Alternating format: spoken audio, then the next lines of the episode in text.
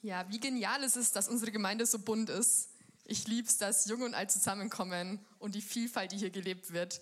Ähm, jeder von euch hat was zu geben. Deswegen, ich liebe euch als Gemeinde. Ich liebe es, dass wir so voneinander profitieren können. Richtig, richtig gut. Genau, damit möchte ich auch schon an den Christian mit der Predigt übergeben. Du darfst mal zu mir kommen. So genial, dass du da bist. So genial, dass du das, was Gott in dich hineingelegt hat, einsetzt und uns damit segnest. Applaus für Christian.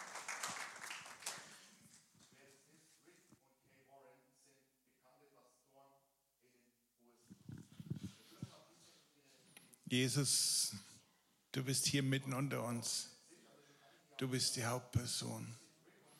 Du bist die Liebe unseres Lebens. Und Jesus, wir bitten dich, dass du heute zu unseren Herzen sprichst, dass du uns veränderst, dass du Neues in uns schaffst, dass du heilst und wiederherstellst. Jesus, danke, dass du hier mitten unter uns bist, dass du unser Gott bist. Amen. Ja, guten Morgen, ihr Lieben. Hier im Raum, auch die, die zu Hause sind, die an den Bildschirmen, Tablets, Computern, was weiß ich sitzen. Und der eine oder andere kennt mich ja so ein bisschen. Ich bin ein neugieriger Mensch. Und so bin ich auch heute Morgen neugierig und habe mir gedacht, ich mache mal so eine kleine Umfrage. Ja, Wer war denn schon mal auf einem Motorradgottesdienst vom CMF? Bitte mal die Hand heben. Ja, das ist sehr schön. Die, die, die noch nicht dort waren, nächstes Jahr wieder habt ihr die Möglichkeit. Ich war da auch schon öfters und mir ist da was aufgefallen auf diesem Motorradgottesdienst. Und zwar gibt es da zwei Sorten oder zwei Arten von Gottesdienstbesuchern.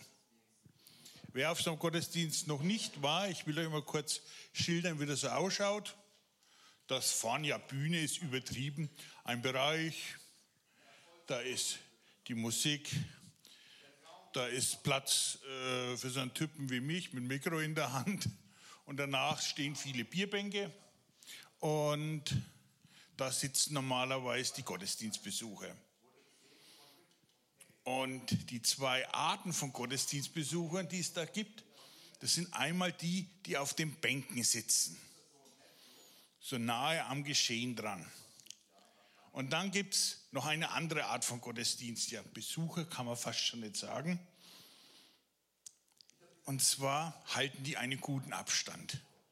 Wenn man sich so umschaut, die kommen mit ihrem Fahrrad vorbei, bleiben stehen, stützen sich drauf, rühren und regen sich die ganze Stunde nicht, während dieser Gottesdienst läuft.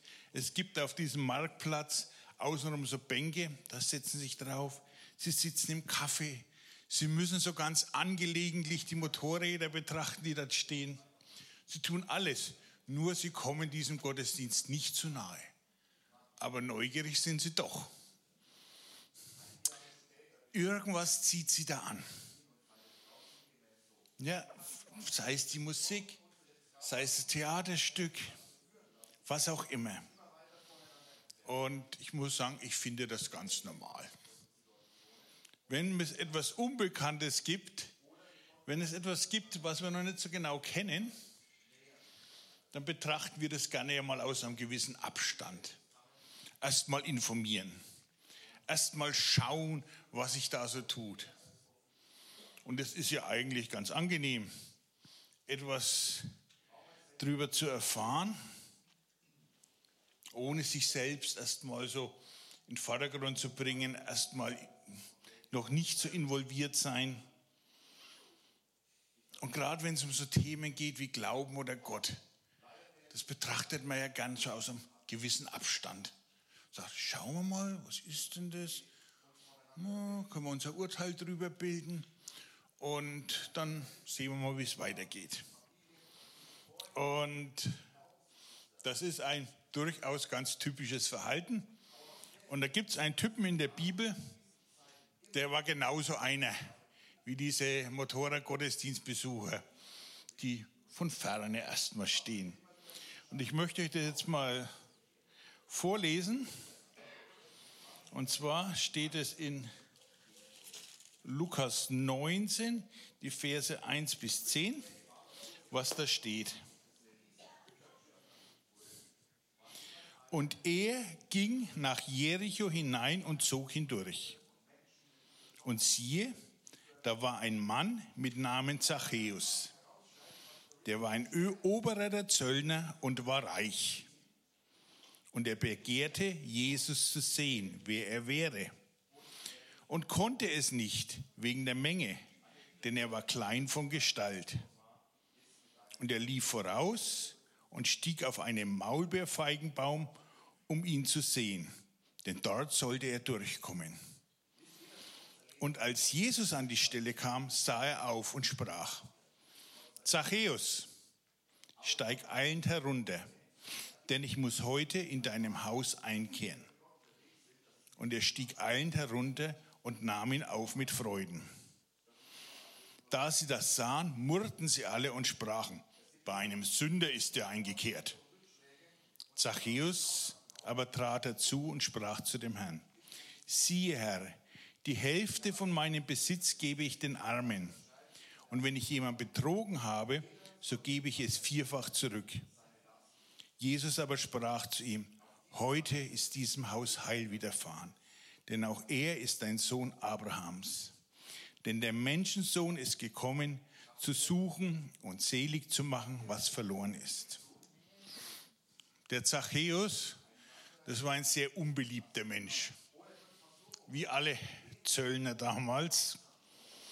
Die waren nämlich nicht so wie die Finanzbeamten heutzutage an ein Gesetz gebunden. Das lief damals anders. Du hast von den Römern, der Besatzungsmacht, den Herrn des Landes, sozusagen den Posten als Zöllner ja mehr oder minder gekauft.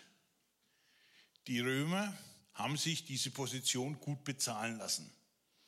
Im Gegenzug konntest du deine Zollstelle aufmachen, konntest zum Beispiel Wegzoll verlangen und jeder, der da durchkam, musste etwas bezahlen. Jetzt aber nicht nach Recht und Gesetz, sondern nach Gutdünken des Zöllners. Und hm, das hat natürlich so allerlei wie soll ich sagen, unrechtmäßigen Einkünften Tür und Tor geöffnet. Weil der Zöllner konnte die Höhe des Zolls nahezu nach eigenem Belieben festsetzen. Und gab es natürlich auch etliche, die sagen, nö, will ich nicht bezahlen, das ist viel zu hoch. Ja, die haben dann festgestellt, dass die mächtigste Armee der Welt, die römischen Soldaten, sehr schnell zur Stelle waren und dem Typen beigebracht haben, dass es viel, viel besser ist, pleite zu gehen, als den Zoll nicht zu bezahlen. Und ja, und der Zachäus, der war der Chef von all diesen Zöllnern. Und wenn die Bibel sagt, er war reich, dann war der Typ reich. Und er war aber halt auch sehr, sehr unbeliebt, weil viele, naja, den hat er schon viel zu viel abgenommen. Und dann auch noch mit den Römern verbandelt und die römische Armee gegen das eigene Volk einzusetzen. Der hat so diese gesellschaftliche Position gehabt wie so ein Dieb und Vaterlandsverräter. Unser Zöllner wurde nicht selten vom Synagogenbesuch ausgeschlossen. Sie hatten in der Regel nur wenig soziale Kontakte. Zöllner waren reich, aber niemand wollte etwas mit ihnen zu tun haben. Und wenn sie vom Synagogenbesuch ausgeschlossen wurden, dann hatten sie nicht mal mehr die Möglichkeit, einen Gottesdienst zu besuchen. Und genau dieser Typ sagt die Bibel, er begehrte, Jesus zu sehen. Er wollte wissen, was es mit diesem Jesus auf sich hat. Er hatte ein Verlangen in sich gehabt. Und jetzt hört er, Jesus kommt durch seine Stadt, durch seinen Wohnort. Und da wollte er will ich sehen, was da vor sich geht. Ein bisschen aus der Entfernung, nicht so nah hin, aber neugierig bin ich doch. Aber die Menschenmenge, die Jesus auch sehen wollten, die hatten nicht vor, dem Zachäus auch nur den kleinsten Blick auf Jesus zu gestatten. Mehr so im Gegenteil. So einen wie den Zachäus, den hat man gerne ein wenig behindert. Bleib du mal hinten, drängel dich nicht vor. Da hinten ist dein Platz. Hm? Und wenn man jetzt hier so im Gottesdienst eine Umfrage machen würde, warum denn so jeder Einzelne hier ist. Vielleicht würde rauskommen, dass es manchem so geht, wie es dem Zachäus gegangen ist. Er ist neugierig. Er möchte Jesus erleben. Es gibt viele Gründe, in den Gottesdienst zu gehen. Aber einer davon kann immer sein, Jesus zu erleben. Und im Prediger 3, Vers 11 ist in der Bibel geschrieben, er hat die Ewigkeit in das Herz der Menschen gelegt. Und deswegen haben Menschen eine Sehnsucht im Herzen. Und manchmal, wenn man so ganz still ist und für sich alleine, dann merkt man diese Sehnsucht. Und dann schaltet man geschwind den Verstand um und sagt, ah, passt ja eigentlich alles, mir fehlt ja nichts, es ist ja alles in bester Ordnung, ich bin in meiner Komfortzone. Aber diese Sehnsucht im Herzen zu ignorieren, ob das jetzt so der Weisheit allerletzter Schluss ist, muss jeder für sich selber entscheiden. Jesus ist heute, hier, jetzt, mitten unter uns. Ich bin überzeugt davon, er wird zu dem einen oder anderen sprechen, wie er zu Zachäus gesprochen hat.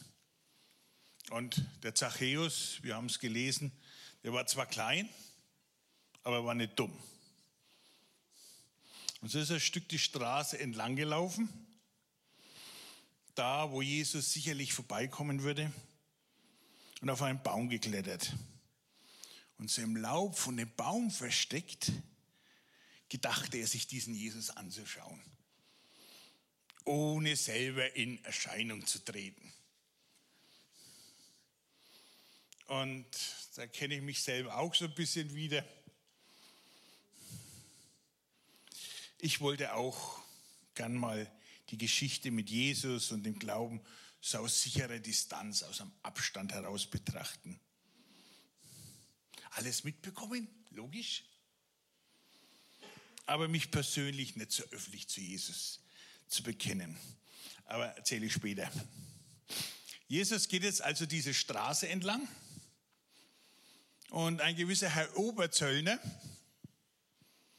sitzt da gut versteckt im Blätterwerk des Baums. Und Jesus, anstatt sich mit seinen Freunden zu unterhalten oder der Menge zu predigen oder zu beten oder Wunder zu tun, wie er sonst auch immer getan hat, hat nichts Besseres zu tun, als genau vor diesem Baum anzuhalten, wo der Zachäus sitzt. Rauf zu gucken, im Blätterwerk zu erspähen und ihn anzusprechen. Und was erwartet man denn, wenn der Heilige, der Sündlose, der mächtige Sohn Gottes einen Menschen anspricht. Vielleicht so eine kleine Standpauke, was er denn so alles falsch gemacht hat und dass er ja sich doch bessern soll und dass er Abschaum ist und eigentlich ein großer Sünder und so den dezenten Hinweis, dass das, was er tut, Gott nicht gefällt. Was erwartet man, wenn Jesus einen anspricht? Keine Standpauke hat Jesus gehalten.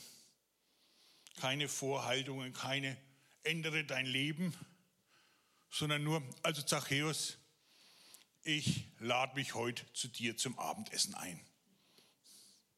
Lass uns zusammen essen und ein gutes Weinchen trinken. Das war damals so.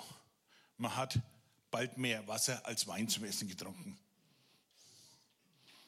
Und die Bibel zeigt uns, der Zachäus, ratzfatz war der von seinem Baum herunten, hat Jesus mit Freuden aufgenommen. Die Menschen außenrum, die waren jetzt nicht so sonderlich begeistert davon, dass er ausgerechnet beim Zachäus einkehrt, weil Jesus war so irgendwie, ja, man hat schon gewusst, er ist was Besonderes. Der war in gewisser Weise anerkannt. Er war berühmt. Und dann kehrt er ausgerechnet beim Zachäus ein, bei dem, der so auf der Rangliste der Sünde ziemlich weit oben steht. Und genau das macht aber Jesus. Er ist ein Freund der Sünde. Tja, und nun die Frage an jeden von uns hier. Wie würdest du reagieren, wenn Jesus dich ruft? Würdest du dem Ruf folgen? Oder vielleicht so lieber so tun, oh, ich habe nichts gehört. Hm. War das ein Rauschen im Ohr? Ich weiß es nicht. Und wenn Jesus einen ruft, wie merkt man denn überhaupt, dass es Jesus ist? Weil die Zeiten, wo man auf Bäume klettert und Jesus auf der Straße vorbeigeht, die sind jetzt selten. Ne? Und von daher möchte ich euch gerne erzählen, wie das bei mir war, als Jesus mich das erste Mal gerufen hat. Das ist jetzt bei mir schon ein paar Jahre her. Und es war in seinem Gottesdienst so ähnlich wie dieser aber war viel, viel, viel größer. Das war damals in Berlin, in der Urania. Und da war abends immer Gottesdienste. Ich weiß noch, dass es ein sehr großer Saal war. Und ich weiß, dass ich ziemlich weit hinten gesessen war. Und das war jetzt nicht so flach wie hier, sondern es ging so, ja, wie, wie so ein Kinosaal oder war das eigentlich gebaut. Es ging so nach unten. Du konntest immer sehr gut über den Vatermann sehen. Und ich saß ziemlich weit oben und ziemlich weit hinten. Und da war wohl auch ein Chor und hat gesungen. Es war ein Prediger da und hat gepredigt. Fragt mich nicht, was er gepredigt hat. Fragt mich nicht, was der Chor gesungen hat. Das weiß ich alles nicht mehr.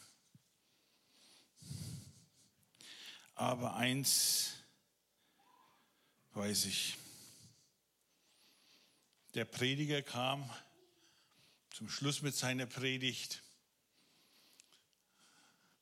und dann sagte zu mir, na, nicht zu mir, zu dem ganzen Saal, wenn jemand heute Jesus begegnen will, wenn jemand heute seinen Frieden mit Gott machen will, wenn jemand heute erleben will, wie es sich anfühlt, wenn Sünde und Schuld vergeben werden, dann soll er hier vorne zu mir vor die Bühne kommen. Ich werde mit ihm beten. Das, was mit mir passiert. Ich hatte so eine Sehnsucht im Herzen. Ich wollte dieser Typ sein, der da vorne steht, der seinen Frieden mit Gott macht, der Jesus erlebt. Aber dann, klack, kam mein Verstand und gesagt, bist du blöd. Das ist nur so eine Gefühlsaufwallung. Das darf man nicht so ernst nehmen. Und außerdem, wenn du da jetzt vorgehst, dann schauen dich 700 Leute an. Oh, der kennt Jesus noch nicht.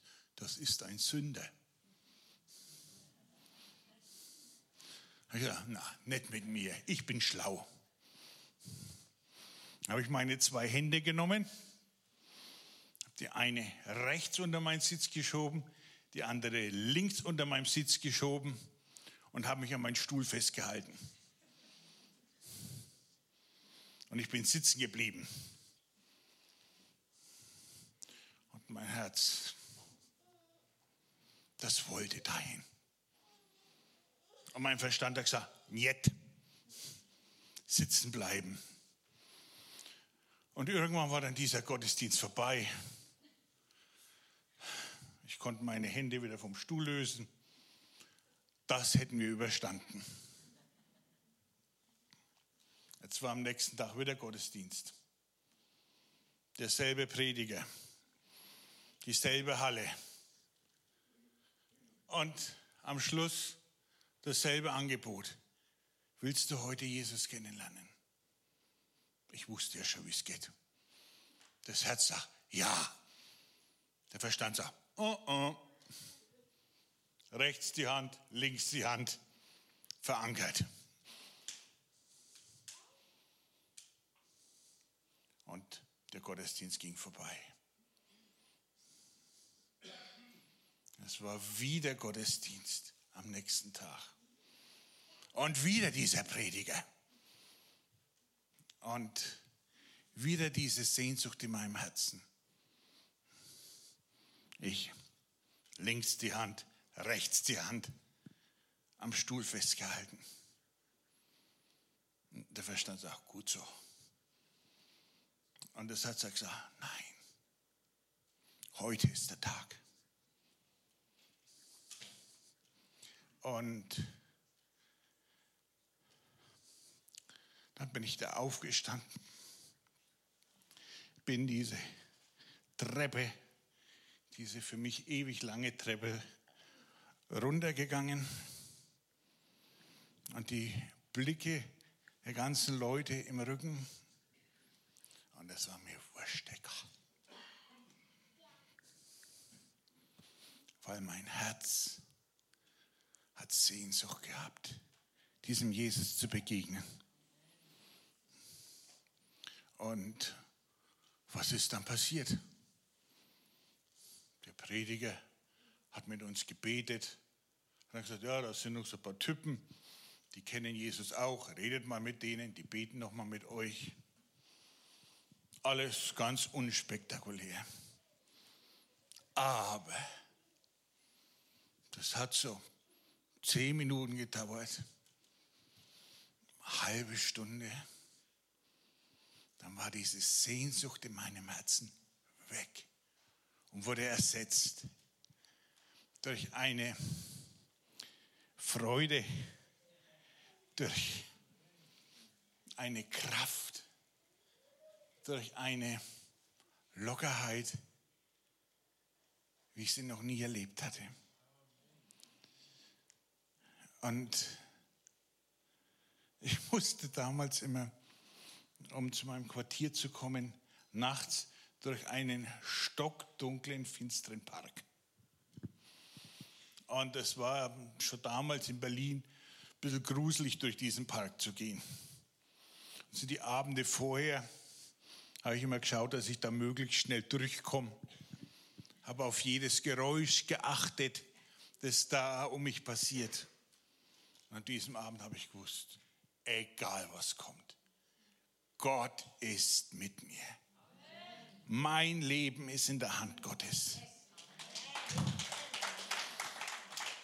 Und ich hatte keine Angst mehr. Und so ist es, wenn Jesus einen ruft. Wenn man die Bibel nimmt und schaut, was Gott für die geplant hat, die er ruft, dann ist es sehr eindeutig beschrieben. In Matthäus 11, Vers 28 heißt es, kommt her zu mir alle, die ihr mühselig und beladen seid ich will euch erquicken. Erquicken, was ist das für ein schönes Wort? Das ist in unserem Sprachgebrauch tief verankert. Ne? Jeden zweiten Tag kommst du auf die Arbeit und sagst, ach, heute war ich so richtig erquickt beim Frühstück. Oder auch nicht. Also ich habe es mal gegoogelt, was erquicken bedeutet. Das bedeutet so viel wie erfrischen, neu beleben, stärken. Der menschliche Verstand, und der ist bei mir, hm, wie soll ich sagen, sehr im Vordergrund. Und die Realität Gottes, das stimmt nicht immer überein. Aber letztendlich geht es immer um die Beziehung zu Gott. Manche Menschen versuchen sich den Himmel zu verdienen. Sie versuchen sich an die Gebote zu halten. Sie spenden für Notleidende, sind immer hilfsbereit. Die besuchen Gottesdienste. Kurzum, die sind das, was man einen guten Menschen nennt. Und sollte Gott da nicht froh sein, dass es solche Menschen gibt? Soll er nicht die bevorzugt zu seinen Kindern machen? Das wäre schlecht. Für so Schlawiner wie Zachäus und wie mich. Weil die hätten überhaupt gar keine Chance. Und es geht Gott nicht darum, wie ein Mensch sich verhält. Es geht Gott immer um das Verhältnis, das der Mensch mit Gott hat. Und wenn wir so in der Bibel lesen, dann wissen wir, es gibt nur eine einzige Möglichkeit, Christ zu werden. Eine einzige Möglichkeit, ein Kind Gottes zu heißen, seinen Frieden mit Gott zu machen. Und dieser einzige Weg ist in der Bibel sehr gut beschrieben. In Johannes 14, Vers 6 heißt es, Jesus spricht zu ihm, ich bin der Weg und die Wahrheit und das Leben. Niemand kommt zum Vater, denn durch mich. Der einzige Weg zu Gott ist Jesus. Nicht unser Verhalten führt dazu, dass die Sehnsucht in unserem Herzen gestillt wird. Nicht unser Verhalten führt dazu, dass Gott uns Sünde und Schuld vergibt. Nicht unser Verhalten führt dazu, dass wir Kinder Gottes sein dürfen. Es ist unsere Beziehung zu Jesus, die das bewirkt. Und dann kommt ganz automatisch natürlich die Frage, wie kann ich denn eine Beziehung mit Jesus anfangen? So ein Glück, dass es die Bibel gibt. Das Handbuch des Lebens. Ich habe hier dicke, ne? also gibt es auch in kleiner. Und das ist da ganz toll beschrieben. Und zwar gibt es da den Brief des Paulus an die Römer, der sogenannte Römerbrief, Kapitel 10. Und ich lese euch jetzt mal den zweiten Teil vom Vers 8 bis zum Vers 13.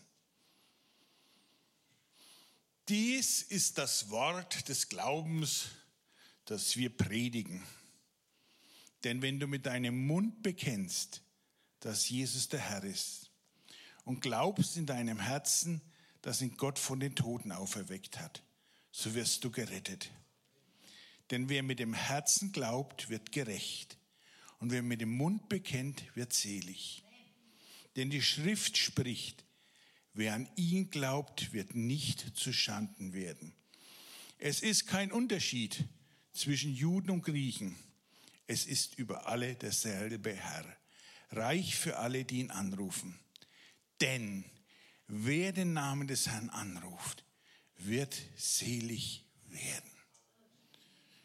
Und dieser Vers 12, es ist hier kein Unterschied zwischen Juden und Griechen. Es kommt nicht darauf an, wo du herkommst, was für ein Typ du bist, wie deine Kindheit geprägt wurde, was für einen Glauben du anhängst, was du getan hast. Es ist wurscht egal, wie der Franke sagt. Es ist kein Unterschied. Es ist über alle derselbe Herr, derselbe Jesus. Reich für alle, die ihn anrufen. Und ihr seht, das klingt jetzt nicht sehr schwierig, eine Beziehung zu Jesus anzufangen. Und es ist nicht erforderlich, zuerst sein ganzes Leben umzukrempeln, wenn Jesus ruft. Es ist nur eins notwendig. Ja zu sagen, wenn Jesus ruft. Dass sich dann anschließend aus der Beziehung zu Jesus heraus unser Leben und unser Verhalten ändert. Das ist eine andere Geschichte. Aber zuerst musst du gar nichts an deinem Leben ändern.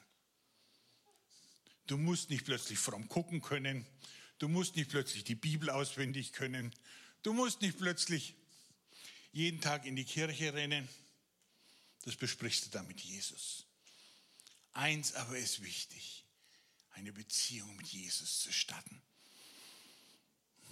Und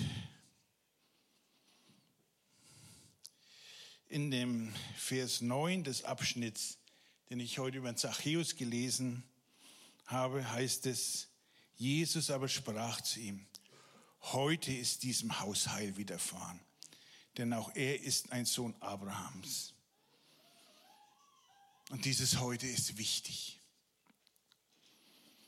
Das Jetzt ist wichtig. Der Verstand sagt immer, denk mal erst mal gründlich drüber nach. Vertag das einmal. Schlaf einmal drüber.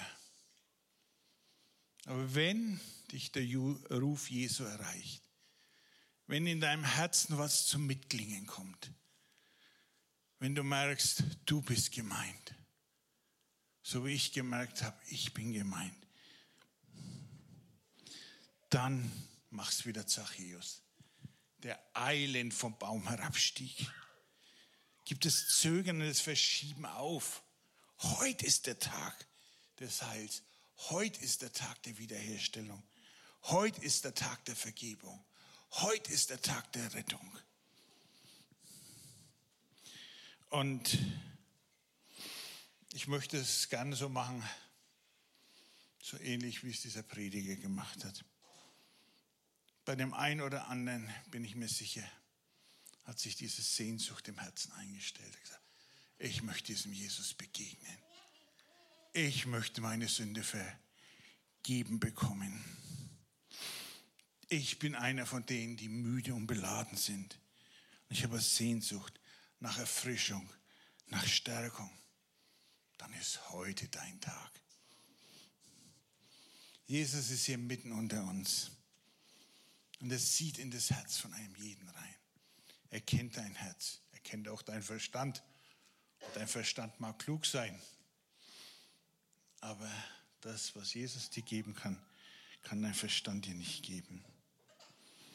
Und zu dem einen oder anderen sagt er, ich will dein Freund sein. Ich will dir alle Schuld vergeben. Ich will mit dir Gemeinschaft haben. Aber es spricht er zu deinem Herzen. Das hört sonst keiner. Nur du.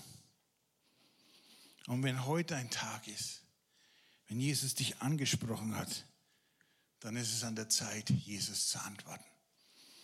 Und ich möchte, dass wir das alle gemeinsam tun. Aber es entscheidet letztendlich jeder Einzelne für sich selber. Und ich möchte, dass ihr jetzt aufsteht.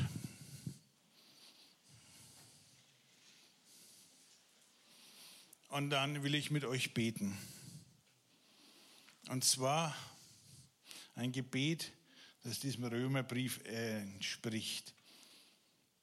Wer mit dem Mund bekennt, wird selig. Und ich bitte euch, dass ihr die Augen schließt. Und wenn ihr von denen seid, die das Herz angesprochen oder deren Herz angesprochen wurde, die eine Sehnsucht haben, Jesus zu begegnen, oder vielleicht auch wenn die Beziehung zu Jesus eingeschlafen ist, Jesus neu zu begegnen, dann betet einfach das Gebet mit. Ich sage euch immer einen Satz vor und ihr sprecht den einfach nach, wenn ihr das wollt. Gott, ich habe bisher ohne dich gelebt. Jetzt habe ich den Ruf Jesu gehört. Ich habe erkannt, dass ich ein Sünder bin. Bitte vergib mir meine Schuld. Ich glaube, dass Jesus für mich, für meine Sünden am Kreuz gestorben ist und mich erlöst hat.